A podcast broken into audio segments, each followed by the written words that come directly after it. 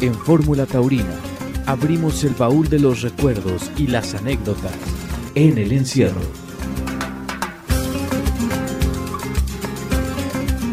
¿Qué tal amigos? ¿Cómo están? Nos saludamos con mucho gusto en este domingo aquí en Fórmula Taurina. Seguimos con nuestra serie de entrevistas en el encierro y el día de hoy con un matador de toros mexicano ya en el retiro, que también tuvo un eh, cargo importante en la Asociación de Matadores en algún momento, Alejandro, y estamos ya listos para arrancar la entrevista del día de hoy. Así es, tenemos nada más y nada menos que al maestro Antonio Urrutia con nosotros esta noche en Fórmula Taurina. Bienvenido, maestro, a Fórmula Taurina. Eh, buenas tardes, eh, mi Beto Alejandro, eh, pues muy amables, aquí estoy a la orden y un saludo a todos los radioescuchas de Fórmula Taurina. Toño, nos da mucho gusto saludarte. ¿Cuáles son tus antecedentes taurinos? Pues mira, vengo eh, de familia taurina, mi Beto. Este, mi abuelito fue muy aficionado taurino, mi abuelito materno, Diego Bolaños. Este, pues él fue balderista de, de Carlos Arruza, este, silverista. Y gracias a su afición, de su afición de mi abuelito, dos de mis tíos, hermanos de mi madre, y un primo son toreros, el matador Jaime Bolaños, que él llegó a salir de novillero por la puerta del príncipe en Sevilla a hombros. Mi tío Martín Bolaños, que él toreó 24 novilladas, 22 en la Plaza México, dos en el toreo.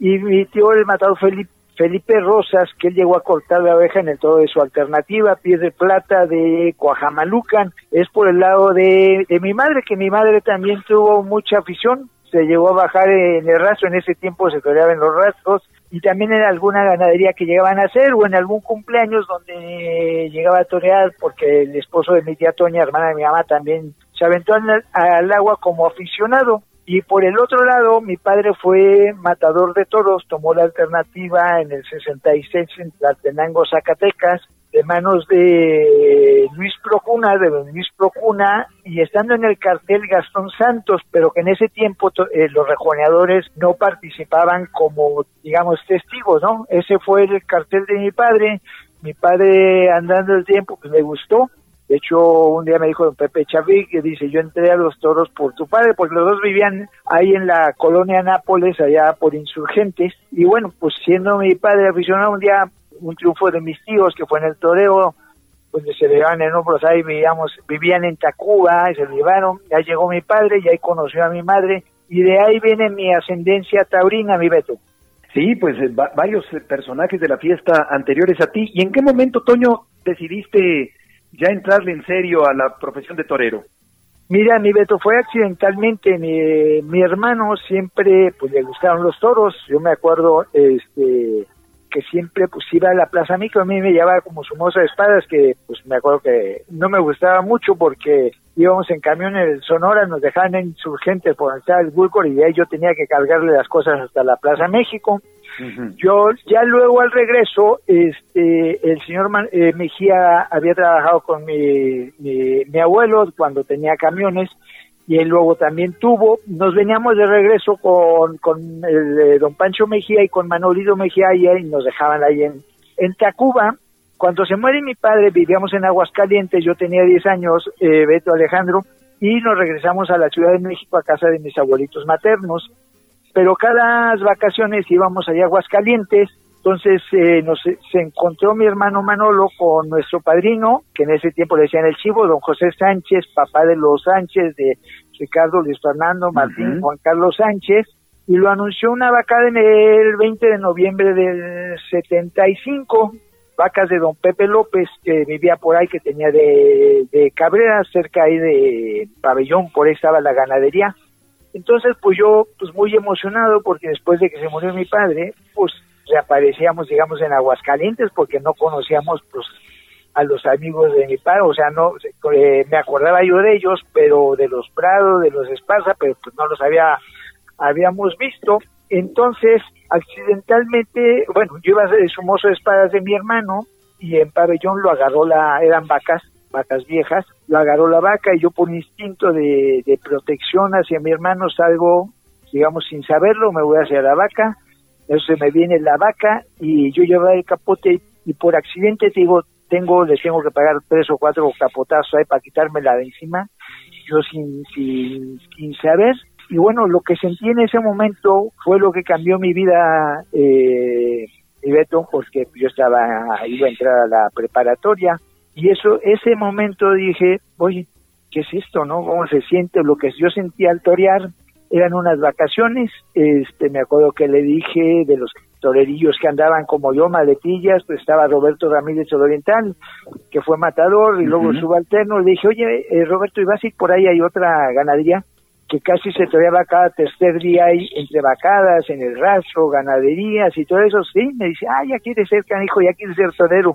Y le dije, no, pues sí, sentí muy, muy padre, y, y, y así es como me, me empiezo, yo tenía que regresar a la, a la prepa, se armó tal relajo ahí en la familia porque pues yo no me regresé, mi hermano me quería regresar y no, pues, ¿para qué me llevas Manolo? Porque pues me voy a regresar. Y aquí ya sí empiezo a, finales del 75 me dio una cosa muy bonita, o sea, viví unos momentos muy taurinos, muy románticos en mis inicios, andábamos de aventón, a veces comíamos, a veces no, digamos, nosotros cosíamos nuestras muletas, las casacas y todo eso, pero la alegría de salir a torear era era maravillosa y yo me inicié pues como antiguamente, ¿no? Pues en los rastros, en las ganaderías. Muchas de estas vacadas eran charlotadas, dos, dos vacas para los charlots y dos vacas en lo serio. Y bueno, pues muy, muy bonito porque las plazas se llenaban ahí para ver las vacadas, mi Beto. Fíjate qué, qué interesante eh, la sensación, Alejandro, de unos capotazos salvadores hizo que Antonio empezara a dedicarse de manera ya definitiva a la fiesta de los toros. Así es, maestro. ¿Y quién, quién fue su, su maestro? ¿Con quién se, con quién se, se juntó para que le enseñaran? ¿O, o, tenía usted alguna, alguna figura, algún torero que le representó, que le llamó la atención para poder seguirlo, para poder aprender, para poder ser como alguien? Mírame, Alejandro, en ese tiempo pues, no había las escuelas de ahora, ¿no? Realmente uno se hacía un poco, como dijo un día un torero, de milagro, ¿no? Pescaba uno, uno cosas aquí, unos cosas acá, se iba uno a la Plaza San Marcos y llegaba pues los novilleros, Pepe Caro, los matadores Arturo Magañas, y uno les hacía el toro gratis con tal de que le dieran un consejo o lo invitaran a una ganadería, ¿no? Y así me, me inicié, estamos mi hermano y yo, este, un día por ahí vi al matador Curro Rivera, le dije, no, pues este es mi torero, ¿no? Porque me gustó mucho como toreaba, muy largo, templado y muchos pases. Me dice mi hermano, no, es que no has visto a Manolo Martínez. Y por ahí nos tocó, nos fuimos de a, colarnos a una corrida ahí a Yagualica, Jalisco, y ahí fue cuando vi al matador Manolo Martínez. Y la verdad, pues fue un cambio, me impresionó tremendamente. Le dije a mi hermano, oye, tienes razón, ya soy también martinista. Entonces, este, te hago un poquito de historia, yo inicio este en Aguascalientes, toreé unas vacadas que da Don de, Granada, toreé una novillada ya a finales, digamos al año, a finales del 76, es mi debut en la San Marcos, la, última novillada que se dio así de la punta, y a partir de ahí digo, bueno, pues ¿qué voy a hacer? Aquí, que voy a esperar otro año a volver a torear, entonces, por la cuestión familiar de mis tíos, el maestrito Porfirio Bobadilla, que era, había sido mozo de espadas de Capetillo, de mis tíos también, y actualmente estaba con Manolo Martínez, yo dije, pues yo me lo voy a pegar ahí. Y me fui a San Miguel Allende, me acuerdo de Aventón, el maestrito me recibió muy bien, le dije que si me podía meter al callejón con él, me dijo que sí, me presentó con el matador Manolo Martínez, que él con mi tío Martín habían toreado de novilleros en la Plaza México. Una vez que le pegó una cornada al matador Manolo Martínez y mi Martín mató cinco novillos, si no mal recuerdo. Y al otro día también me fui a Zacatecas, me fui de Aventón, y me dice el, maestrito Porfirio Bobadilla, dice, oye, ¿qué haces aquí, eh, eh, Toñito? dije, no, pues vengo a la corrida. Y al terminar la corrida me dice, ¿y mañana dónde vas? Digo, no, pues voy a la corrida. Dice, no, pues ya súbete a la camioneta mejor, a la, a la combi, que era la, digamos, la furgoneta de, de ese tiempo. Y entonces es donde yo empiezo a andar muy de cerca con el matador Manolo Martínez. Aunque él no me enseñó directamente, digamos, coge así la muleta, así el capote, ¿no? Los conceptos que tenía cuando él hablaba y todo eso, a mí me influyeron muchísimo. Yo puedo decir este, que él fue, digamos, un una, eh, maestro que me influyó mucho en lo mental, en el carácter, en, lo taurino, el hambre, en el amor a la, a la fiesta, al, toro. Y bueno, pues ya estuve, ya luego después tuve, fui aprendiz de muchos maestros, el último que tuve fue el matador Amado Ramírez el Loco, ya con 23 años de alternativa, yo, yo estuve tres años con él y aprendí también muchísimo de la escuela de Saturnino Frutos Ojitos que venía de, de, Rafael Molina Lagartijo. Y bueno, y captas mucho por muchos lados, muchos consejos, grandes matadores y bueno, hasta uno aprende hasta de, a veces de un aprendiz, de un novillero y todo eso. Eso, ese, esos han sido mis, mis maestros y la vida, mi Alejandro. ¿Cómo era el maestro Manolo? Porque tenía la, hombre, la, una manera muy especial, su forma de ser y su forma de comunicarse. Y logró usted tener una comunicación con el maestro Manolo, ¿cómo era él? ¿Qué le decía? Mira, eh, a, mí el, el Manolo, te voy a decir personalmente, pues a mí me trató siempre con mucho cariño. Él vio mi lucha, a veces gente que me lo dijo presumía de que yo pues nunca había pagado un peso por torear y y yo les servía pues de, de todo. Cuando toreaban en la Plaza México ellos tenían tenía un, este, departamento en Blas Pascal ahí por por ejército y la, y la defensa y uno servía pues ahí hasta de, de barman y de, de todo pero con tal de, de una tertulia digamos con Pepe Alameda, don Francisco Lazo, el matador Manolo, este, don Renato Leduc, aprendía uno muchísimo. Qué maravilla. sí, sí, fíjate que era maravilloso y ahí estaba uno, pues, de barman, la verdad, ¿no? Pero pegado ahí a ver qué decían, qué oía, y aprendía uno, uno eh, eh, muchísimo de eso. El matador fue muy cariñoso conmigo hasta yo después, eh, Chafik me llevó a su rancho cuando después de haber andado ahí con el maestrito, dijo, pues este trabaja bien al rancho, pum, y me tuvo cinco años y medio ahí pero luego yo me salgo del rancho con, con Chapi, tuvimos ahí una diferencia, yo me salí, pero el matador este, me siguió hablando como Toñito, tal. Tenía una, una, digamos, hacia la gente de afuera, que generalmente pues él tenía una, un carácter muy, muy fuerte, imponía su personalidad, pues se tenía que imponer, pero digo, yo pienso que no había otra forma, por ser el figurón que fue, el mandón que fue 17 años, ¿no? Pero con la gente de, de acá adentro, su gente y todo eso, pues este pues era sensacional, era muy desprendido, te invitaba a las a las tiendas, te, te, daba muchos consejos en tal. Cuando íbamos de viaje y tal, ese, pues te sentaba en su misma mesa y no había nada de que, hoy ustedes se van acá, hay una eh, anécdota muy bonita que a mí me dio mucho refuerzo, que si hay tiempo pues la contaré. Cuando yo me aviento de a espontáneo en la plaza de Querétaro en el 79, el respaldo que él, que él me dio ahí con eh, el doctor Herrerías, pues fue, fue así, ¿no? Él tenía una, una, un carácter, una fortaleza, digamos, un celo por su, su profesión. Fíjate, te cuento una, eh, una anécdota, les cuento rápido estando yo en Irapuato, como lo que era como el, ayudante del mozo de del matador Manolo, del maestrito, que también se portó, que estoy muy agradecido al maestrito por haberme dado esa cabida, un día llaman al teléfono en el cuarto del, del hotel una corrida en Irapuato y me dice, el matador, contesta, Toñito, voy a contestar, digo, yo muy inocente en muchas cosas, digo, ah, eh, buenas tardes, ¿quién? Oiga, ¿está don Pepe? Digo, sí.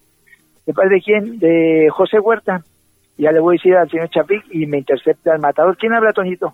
Digo, José Huerta. Inmediatamente, perdón por, por las palabras, no sé decirlo de otra forma, dice, dile a ese hijo de su quién sabe qué, que córtale al cabrón y la che. Yo me quedé así y dice Chapic inmediatamente, no, espérate, compadre, a lo mejor es el ganadero Pepe Huerta. Pero a mí me dijo José Huerta, pero hay veces el celo, la rivalidad que había entre ellos, ¿no? Sí. Entonces, eh, eh, es la lo que te puedo decir, me Alejandro, de lo que yo viví con una, una persona, un figurón que le estoy muy agradecido porque puedo decir que tuve en lo ganadero a uno de los mejores ganaderos, a Chafí, y, para mí, pues uno de los toreros más emblemáticos de toda la historia del toreo en México, ¿no? Maravilla, Sí, totalmente. Eh, sí, porque detrás de ese aparente despotismo, había eh, ciertamente una sonrisa franca y una solidaridad con su gente y, yo también guardo un grato recuerdo de Manolo. Yo soy muy tímido y al mismo tiempo por lo tímido soy muy serio. No hago las cosas si no son muy bien y más últimamente. Por eso hago cosas tan bien, tan buenas, que lo han dicho los cronistas muy importantes de México, que últimamente pues las faenas que he hecho pues han sido mejores que las antiguas. A mí me, vamos, me da vergüenza hacer un pase que sea para la gente. No me gusta en lo absoluto. Hacer las cosas un poco más serias, que valen un poco más, pues yo así las catalogo, yo todavía ya nomás por, por gusto, ¿verdad? Entonces tengo que hacer lo que a mí me gusta. Ahora, te preguntaría, Toño, desde el punto de vista taurino, ¿qué fue lo que más le aprendiste a Manolo Martínez? Híjole, pues como te diré, muy completo, muy completo. Este, mira, se dijo en ese tiempo, se decía, y se sigue diciendo que pensaba como el animal, ¿no? Y yo creo que eso fue ya fuera de, digamos, el carácter, la mentalidad de su que tenía tan fuerte, en cuanto a la lidia del toro, el, la inteligencia que tuvo para comprender al animal, ¿no? Digamos, los acariciaba mi Beto, o sea, él cuando yo veía, cuando se paraba para llegar un toro, él ya sabía que en ese momento lo había dejado descansar, tomar su aire, o sea, tiempo, espacio, distancia. Él sabía que el toro le iba a regalar cinco, seis, siete pases y la forma como lo acariciaba, como lo llegaba, la dimensión que les daba, el acompañamiento que le daba, eso para mí, por eso, por eso me dice Martinita, mi Beto.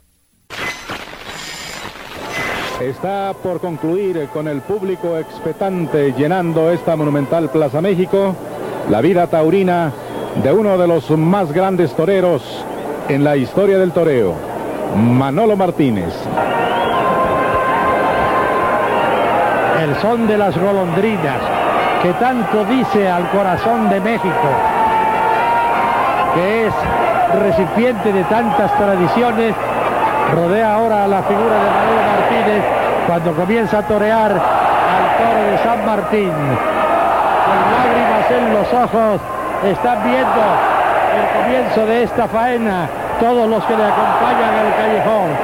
Chafik, eh, Félix Rodríguez Chanito, que viene con el maestrito haciendo de su mozo de espadas. Vienen dos, el maestrito que es su mozo de espadas habitual, y Félix Rodríguez Chanito, que es su gran amigo y que es un magnífico torero. Ambos, también sus eh, sobresalientes, que son Rogelio Leduc, Ricardo Valderas y Antonio Urrutia. Comienza a irse definitivamente un torero extraordinario. Precioso el cambio de mano de Manolo Martínez en el centro del redondel. Toño, ¿cómo fue tu debut como novillero en la Plaza México? Eh, mi Beto, eh, yo tardé dos años en presentarme porque te digo, sin querer, o sea, yo salí de, de espontáneo en una cosa muy importante en Querétaro el 29 de junio sino del 79, es un cartel eh, que era el matador Manuel Martínez, Cruz Flores y Miguel Espinosa. Yo ese día me mandaron a, a, a, sortear en esa corrida, ya luego me extenderé en detalles si hay tiempo, te lo decía. Y era una corrida para el, que iba a entrar de gobernador, el negro Camacho. Entonces en ese tiempo pues el PRI tenía pues toda la fuerza de, del mundo, entraron en la corrida, a mí me mandan a sortear porque el matador toreaba un día antes en Laredo y no había las comunicaciones ni los aviones que ahora, ¿no? Entonces me Chafik, te vas a sortear porque no llegamos hasta las dos y media, tres de la tarde. Fui, sorteé, bueno, ese día eh, se despitorra el quinto toro, eh, se le afloja el, bueno, se le cae, no se despitorra, digo, si no se le cae así, y yo me meto de espontáneo, yo había ido, llevo a los picadores, yo llevaba las cosas, yo limpiaba los capotes, las buletas, yo tenía todo listo, ¿no? Y cuando veo ese toro eh, en el centro del ruedo, que Cruz lo había abordado con el capote, pero ya, ya el toro ya lo traía ahí colgando, y la gente protestando, pues lo regresan, no había cabrestos, es una puerta muy chiquita como para regresarlo. Yo acababa de leer la telenovela Currito de la Cruz, que por cierto yo me aventé muchísimos libros de cuando en mis inicios y yo digo, uy, no se puede ir todo tan bueno al rastro, ¿no? Entonces pienso y agarró la maleta y mi pensamiento fue con su permiso matador, pues agarré su muleta y su, su espada, porque en ese tiempo él toreaba con la espada. Me voy al centro del ruedo, le pego cuatro pases de rodillas, no le pegué cuatro tandas por cada lado, no me quitaban al toro porque este pensaban que el matador Manolo me había mandado a torear el toro y pues era tal su imponencia pues que nadie se metía. Pero bueno, eh, por lo que me decías de la presentación al México, me suspendieron 15 meses a raíz de eso y yo dejé de ir dos temporadas a la, a la Plaza México Beto hasta el 81. Mi debut es el 26 de junio con una novillada de que era prácticamente una corrida de Huichapan. Eh, toreé cuatro novilladas, Beto, tres ganaderías.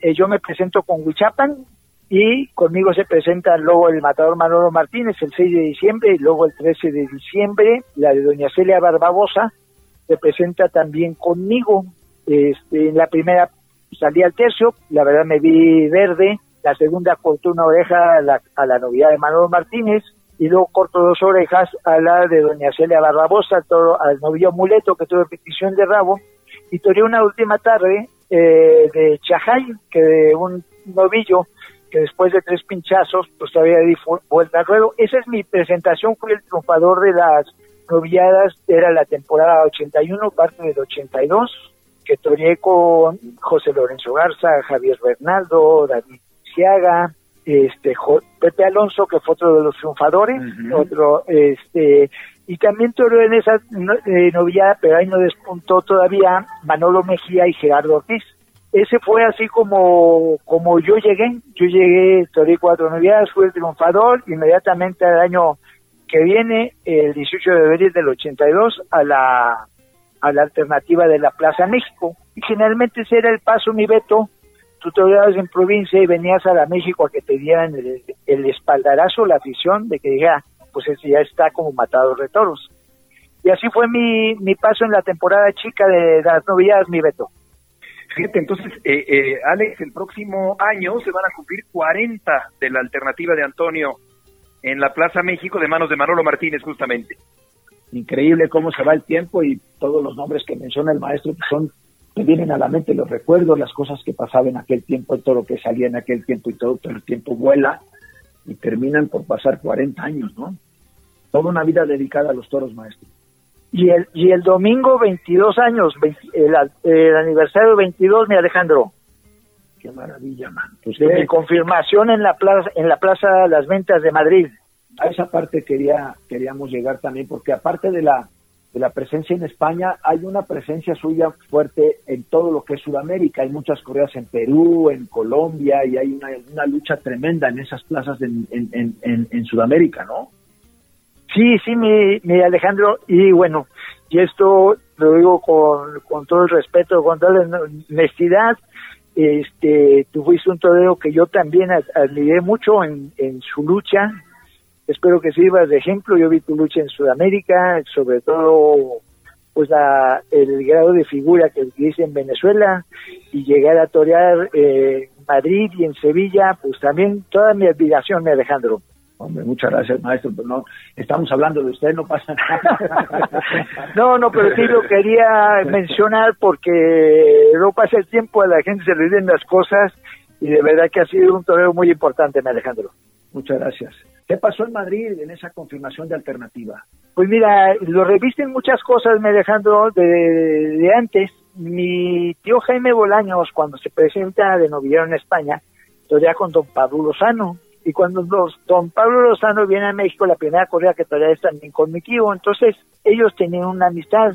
Yo me hubiera presentado, no sé, unos seis, siete años antes en Madrid, lo que pasa que mi tío, él llamaba casi diario a don Pablo Lozano para que me pusiera, entonces me dice, le dice don Pablo Lozano, yo estaba todavía en Sudamérica, en Perú, que me aventaba temporadas de tres meses allá toreando, seis, siete corridas. le dice, oye, pues voy a poner a, tu sobrino en julio, ¿no? Y mi tío inocentemente, porque inocente le dice, oye, pues ¿por qué no dejas que tore esta corrida ya lo, lo pones para que, que llegue más preparado? Y uno conociendo lo que es Madrid, cuando te dicen ahí, es esa. No hay otra, no hay un tiempo después. Y eso me costó, te digo, seis, siete años más de, volver tuve apoyos, recomendaciones, más que nada muy buenas, eh, del matador Rovira, del matador eh, Alfredo Leal, un gran amigo, pues me dio la labor eh, que había hecho, ¿no?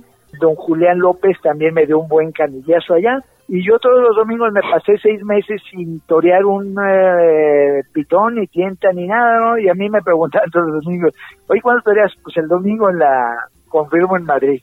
Y oye, no que el domingo, no, el domingo que viene. Y así me la pasé, me acuerdo que el Quito, el Quito me dijo, oye, güey, ya no vas a, ya no vas a, perdón por lo de güey, ya no vas a torear, falta una, una corrida, y ya está el cartel, digo, yo voy a torear, va a hacer eso. Yo estaba tan convencido, tan mentalizado, ya, ya los lozanos ya me alucinaban, porque fuera de Madrid, pues también donde toreaban sus toreros, eh, me desaparecía, ¿no? Yo me acuerdo que me mandaban a, a, a Corbelle, a otro banderillero, que es Rafael Corbelle. a Rafael Corbelle, a Alejaro, me los mandaban así cuando salían de la oficina ahí para que me pegaran los primeros capotazos, pero yo ya sabía y ya me les iba de, de frente, les embestía derecho a ellos. Entonces, eh, eh, entonces me llaman diez días antes o ocho por ahí con eh, Manolo Cano, me parece creo que sea. Dice, oiga, pues que vengas a firmar el contrato. Un tipo muy seco, muy serio. Y dijo, pues fue una alegría tremenda ese momento. Yo estaba ya a primera hora para firmar el contrato y yo también había preparado mis papeles porque yo estaba seguro que este momento iba a llegar. O sea, yo tenía todo en regla, mis papeles y todo eso, pero también a partir de que firmé el contrato, pues fueron cinco o seis noches que no pude dormir entre la emoción y el toro y todo ya es otra responsabilidad, ¿no? De, de todas las ganas que tienes, pero fue fue muy muy bonito, muy bonito, llegó ese, se envolvió de, de varias cosas esa presentación, me, me consiguió el mozo de espadas, eh, Paquito Izquierdo, en el Reina Victoria, la habitación donde se había vestido Manolete, llega el día de la confirmación, que eran toros de Félix Hernández Barrera, el molinero era mi padrino y este Ruiz Manuel era mi testigo. Entonces vamos a la plaza y yo salgo vestido, todo muy bien, pero mi Beto, haz de cuenta que del hotel a la plaza se me olvidó todo, ¿no? Me entró un momento de pánico tremendo, pero decías de cuenta como que decían en la puerta de la furgoneta yo me bajo este aquí me quedo aquí me quedo yo decía y, y llego y me meto a la capilla y ahí me empiezo a recuperar, empiezo a respirar antes, porque yo yo pensaba, ¿y ahora cómo lo voy a hacer? Todo lo que sale acá y todo eso, ¿no? Y empiezo a recuperar y dije, no, pues si los toreros con los que voy a torear, pues yo he toreado y los he visto y si ellos pueden, pues yo también. Y me empecé a venir otra vez arriba. Y pues bueno, ya si, si da tiempo hablaremos porque yo he tenido mis dos amores, mi amor puro que es Dios y mi amor que es la pasión que es lo, lo, los toros, ¿no? Ahí me recupero. Una tarde muy muy bonita, el toro al final no fue de Félix Hernández Guardiola, lo regresaron. Me salió uno de Juan José Hernández, un toro muy astifino, muy serio y estuve muy bien, me sentí muy bien, muy seguro con el toro, muy muy firme, todo lo maté, le di vuelta al ruedo con él, mucha gente me decía, mira, si no hubiera los 500 japoneses o chinos que hay aquí, hubiera gente que se hubiera pedir la oreja, te hubieran dado la oreja.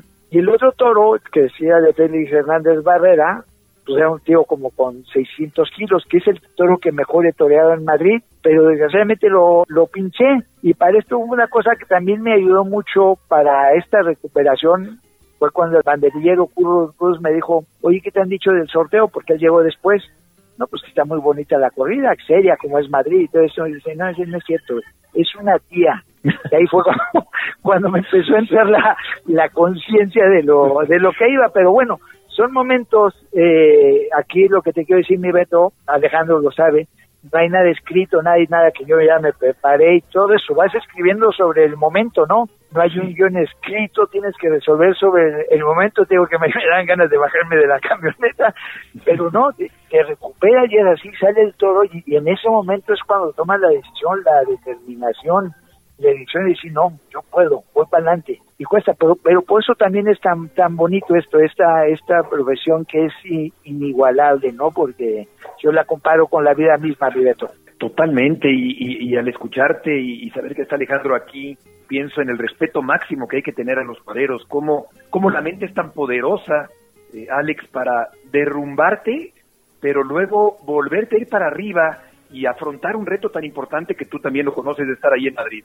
Fíjate que es, es, es una pues una historia de todos conocida, ¿no? Todos los toreros creo yo que lo hemos interpretado a veces o tenemos interpretaciones o experiencias que cada quien hemos hemos vivido, ¿no? Yo recuerdo cuando leí aquel libro de póker de la colección de Espasacalpe, que mencionan cuando están tocando la, la, vida del maestro José Ortega Cano, que hay un momento el que estaba tan preocupado y tan este, pues pasando tanto miedo en ese hotel que él piensa tirarse por un balcón, ¿no? Y yo prefiero ya morirme ahorita que salir a la plaza, ¿no?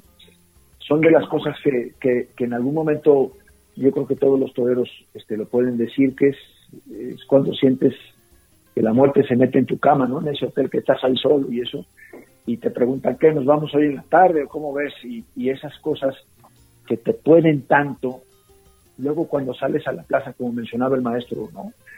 Imagínate lo que es ir en una furgoneta y pensar que no sabes ni torear o que no sabes qué vas a hacer y que lo que estás pensando es bajarte de la furgoneta, pero luego vienen esas cosas que son únicas y que yo creo que todos los toreros eh, eh, sienten es esa parte en donde te vienes para arriba, lo que mencionó el maestro, estás en ese en esa en esa crisis tremenda tú solo en esa habitación solo y de repente te, te vienes para arriba y sacas todo y terminas dando una vuelta al ruedo y son cosas y digo yo días inolvidables, ¿no? Eh, sinceramente creo yo que son cosas que cuestan tanto trabajo y luego las terminas por resolver, pues que sacas fuerza de adentro de donde nadie sabe y terminan por ser pues, pues tardes inolvidables, maestro. Así es, Alejandro, ¿no? Completamente de, de, acuerdo. Y todo eso, Beto, sí te quiero recalcar un poquito ahorita que para todo esto, para venirte en ese momento para arriba, sí hay un trabajo muy fuerte, ¿no? Hay una vocación, una afición, una entrega. Se puede decir que es hasta sacrificio, pero como es eh, el amor de las madres a los hijos, no es sacrificio cuando tú lo haces con amor, ¿no?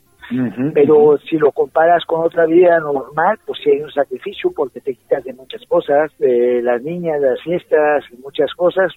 Y a veces yo siento que en el momento actual que se ve la fiesta han puesto las cosas muy cómodas para los, los, los Entonces, para esa tarde me sirvió a mí, pues que yo tenía seis meses entrenando a mañana y tarde, en Chalizado yo me sentía muy fuerte. Si tuve esa flaqueza, porque es normal, o sea, sientes, en México ya había sentido la responsabilidad, pero del éxito, del triunfo y tal, pero ahí, ahí cuando vi la corrida, ves el todo de allá, Sí, claro. Es la responsabilidad de tu vida, que te vas a jugar la vida, ya no solo es de, que triunfes o no, es la responsabilidad de tu integridad física de puedes perder la vida ahí, ¿no? Entonces, pues si hay, hay un trabajo para venirte arriba, ¿no? O sea, no es de que te, te inspiraste y ya, no. O sea, hay un trabajo que te respalda, que dices, no, si puedo, a esto vine, aquí estoy, y para adelante. El carácter. Sale el, carácter, el carácter. Exactamente, la personalidad, la preparación, la vocación. Me, lo puedo imaginar los momentos que han de vivir ustedes cuando van en esa furgoneta hacia un compromiso tan importante con esas catedrales, con esos toros imponentes, con una afición muy dura, muy crítica, intransigente por momentos, así que lo, puedo imaginar. Eh, Toño, ¿hace cuánto tiempo te retiraste? Eh, mi Beto, bueno, ahorita que dijiste, no me he retirado yo. O sea, pienso, es mi cuestión personal, que un torero lo es toda la vida, ¿no? Cierto. Yo no tuve una, digamos, una despedida porque dije, no, pues ¿cómo me despedí? Me dejaron de contratar, pues echa el tiempo, hay muchas cosas, te ofrece, te ofrecen cosas que ya no las consideras, dices, bueno, para ir para atrás, no, dejas de torear, pero nunca dejé de estar en el campo, por ejemplo, te puedo decir, en Uchapan soy el tentador oficial hace 41 años, Claro. Este, he estado y todavía este año me salió una corrida el domingo de resurrección que yo la denominé regalo de Dios, ¿no? Porque yo digo, sigo entrenando, sigo estando, pero pues yo no estaba buscando toros, no llamaba al empresario, nada, vieron eh, dos videos míos con toros cinqueños, unos de Huchapan que por la pandemia se tuvieron que matar, digamos, a puerta cerrada. Yo maté dos, luego toreé un toro de José Julián que me dieron las tres,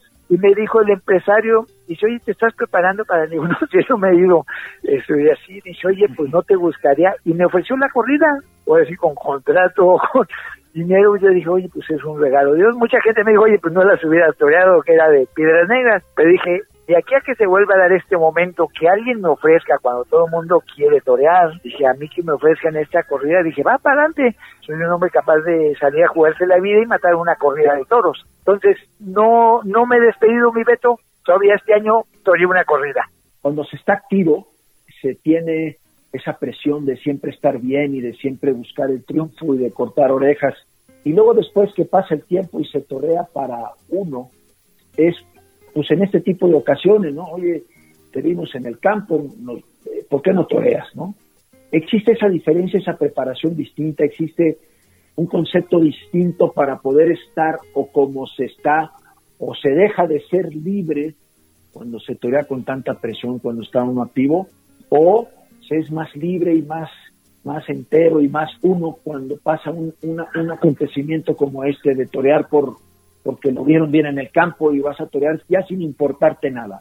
Pues fíjate que más que un cambio, yo pienso que hay un crecimiento, una maduración como los buenos vinos, no porque te hagas viejo, nomás es así, ¿no? Sino que hay un trabajo. Yo, yo he sido un estudioso de, de la tauromaquia y sí tiene que ver mucho la, falta de presión, que ya no tienes que salir a cortar las orejas, las, y empiezas a gozar más en, eh, digamos, el toreo. Pero también es parte de que yo había crecido como, como aficionado y muchos me decían, oye, pues estás toreando mejor que, que antes, ¿no? Sería la presión, pero yo creo que también yo tuve un crecimiento, he estado analizando, creciendo, tratando de superarme y así es como se da.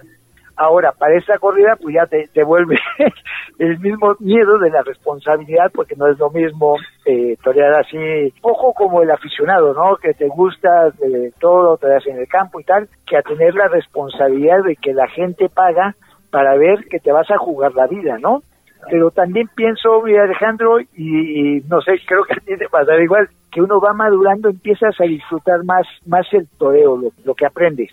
Hombre, claro, yo sí pienso que que la parte de, la presión, de ese triunfar todos los días, a veces cuarta mucha libertad de expresión, ¿no? De, poder a veces hacer otras cosas o tienes que siempre salir como, eso es normal salir a triunfar, pero yo digo que el, cambio en esa quitada de presión de, tener que mantenerte en el, vamos, tirando del carro y todo, de repente siento que los toreros, hemos visto muchos casos, el de Ortega Cano, el de Antoñete, el del propio Manolo Mejía, muchos toreros que han sí, surgido y han, han tenido, de repente han como que repensado las cosas y siento yo que es una manera de encontrar, eh, si se puede utilizar esa expresión, pues una libertad para torear, porque ya no tienes nada que perder ni nada que ganar y simplemente lo estás haciendo porque, porque así lo sientes, y eres libre de hacerlo, ¿no? Completamente de acuerdo, Alejandro. Y aquel toro pavito de Manolo Martínez, Toño, que indultaste en la Plaza México, ¿qué fue de él en los años siguientes? Mira, este, el, el, toro, bueno, tiene mucho significado conmigo lo del matador Manolo. Eh, ahorita voy al toro pavito porque yo, yo eh, me presento en Europa en el 96, el 17 de agosto o 18 de agosto, una corrida de, de Jonet. Entonces yo tuve un, eh, un, buen triunfo, corté una oreja del primero, di vuelta al ruedo en el segundo después de tres pinchazos. Lo de Jonet es considerado ahí como los miuras de, Francia, pero yo me entero hasta, hasta el otro día que el matador fallece. A mí fue un impacto muy fuerte. De hecho, pues la noticia mía ya casi ni existió porque todo fue a, a nombre del matador Manolo. Entonces él se va el que me da mi alternativa, el que me apoya de novillero, el que me da tantos, tantos consejos. Yo al año que viene, el toro este pavito llega, como yo digo, como regalo de Dios también. Yo maté una corrida de Los Ángeles de Sierra Ortega, con Mauricio Portillo, Nano Ondarza y un rejuneador, no me acuerdo cuál era. Yo tuve una actuación muy firme. En el segundo toro me piden la oreja, un toro malo, lo mato muy bien, doy la vuelta al ruedo. Eh, la historia es esta, eh, está Miguel Baez Litre con el doctor Herrerías y le dice, oye, pues qué viene tú este muchacho, ¿por qué no lo apoyas y tal? Me mandan a decir que si quiero regalar un toro, digo, pues, le digo, no, pues con mucho gusto. Don Juan Vázquez, me, que, que era mi, mi apoderado, me dice, oye, pero a lo mejor es de lo mismo. Le digo, mire, don Juan, es regalado y le digo, y si viene de arriba, pues, pues sí. yo dije, yo pensaba que iba a ser de la misma ganadería y cuando, me sorprendo cuando, vemos el letreo Y es un toro que lo que me cuentan que dos semanas antes creo que habían llegado la corrida y lo habían dejado fuera, creo que al parecer no les había convencido o algo el toro, todo fue extraordinario, te digo, son las cosas que te manda Dios de, allá, el toro, tengo el video, o sea, no puedo decir, oye, que lo sacó a los medios, lo sacó a los medios completamente, el toro recargando, no es que yo exagere, no es el video, claro, bravísimo, todo buenísimo, pues es mi, mi mejor faena allá y a mí en este momento de que el matador había fallecido,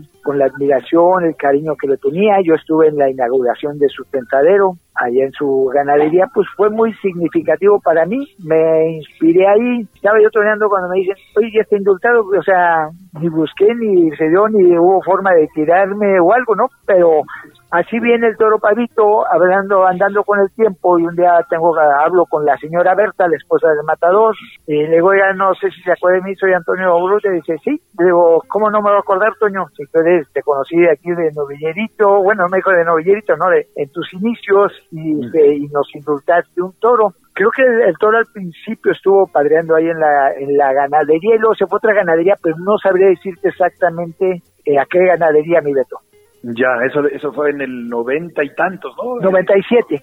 Yo me presento en el 96 en, eh, en Arles, Francia, en el 97 indulto el toro y en el 99 confirmo mi, mi alternativa. Es más o menos ahí como va mi historia. Correcto. Y por último, de mi parte, Toño, ¿en qué consistió tu labor como eh, trabajando allí en la Asociación de Matadores?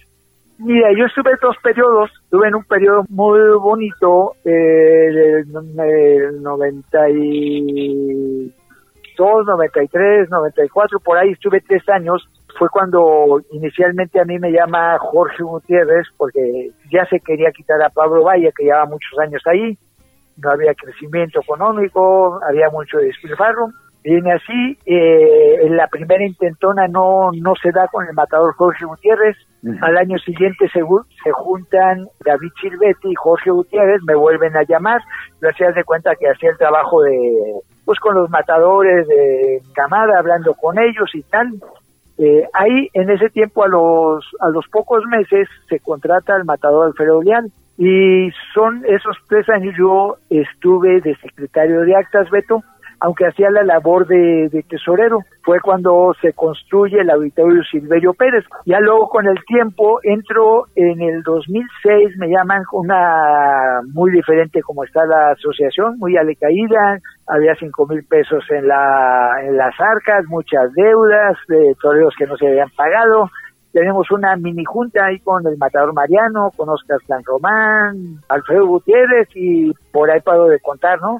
Y me, me, dicen que por qué no entro. Yo la verdad les dije dos veces que no. Digo, ¿qué, ¿qué, vamos a hacer en esta asociación si no hay nada, no? Pero luego por mi parte religiosa dije, bueno, pues si ya te han insistido tres veces, ¿por qué no? Y así inicio mi andadura otra vez. Estoy dos años como tesorero, mi Beto, y luego seis años de representante ejecutivo. Y son en total, pues 11 años lo que he estado ahí. Eh, tres de secretario de actas, dos de tesorero y seis de representante ejecutivo. Correcto. Maestro, vamos a, terminar este programa con una sección que le llamamos preguntas rápidas, respuestas rápidas. ¿Estamos listos? Estamos listos.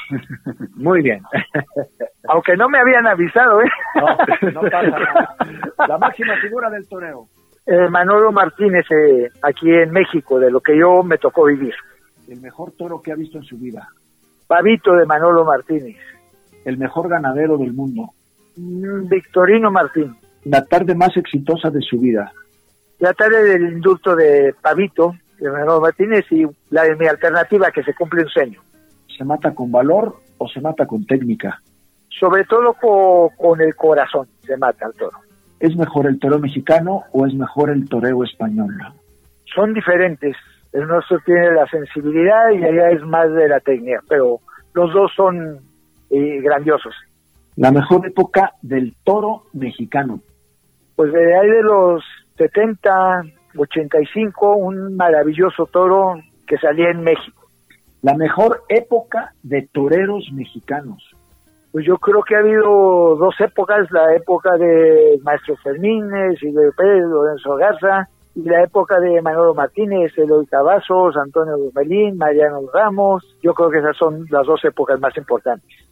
Las jornadas ¿Son medallas o son errores? Son medallas de un hombre que se juega la vida, Alejandro. ¿Mejor el toro español o mejor el toro mexicano? Se han intercalado en sus tiempos. Pienso que ahorita está saliendo mejor el toro español, pero ha sido, ha sido mejor el toro mexicano. ¿Técnica o inspiración? Si, sin técnica creo que no puede haber inspiración. ¿Sudamérica, México o España? México y España. ¿El día más feliz de su vida? Pues eh, mi alternativa en la Plaza México, mi confirmación en las ventas de Madrid, la tarde del indulto de Pavito. Maestro, pues muchísimas gracias por atender a los micrófonos y a toda la afición de Fórmula Taurina. Este es un hombre que ha sido, como lo mencionamos desde el principio del programa, partícipe de dinastías taurinas, de gente dedicada y en este caso por el lado materno y paterno a los toros, una vida entregada a los toros, 11 años de su vida metido en la asociación de matadores, toda una vida, toda una carrera y siempre oírlos, participarle al público este tipo de experiencias y poder lograr que la gente que le gusta la fiesta de los toros entienda lo que han sido los toreros y el trabajo que cuesta ser torero. Ha sido esta una muestra muy, muy patente, muy importante de lo que ha sido la lucha de un ser humano por conseguir y por entregarle la vida completa al toreo. Maestro, muchísimas gracias de verdad por atendernos. Eh, lo va a disfrutar mucho la gente de Fórmula Taurina. Y bueno, compartiendo con ustedes y con esas experiencias tan bonitas está y se despide el maestro Antonio Urrutia.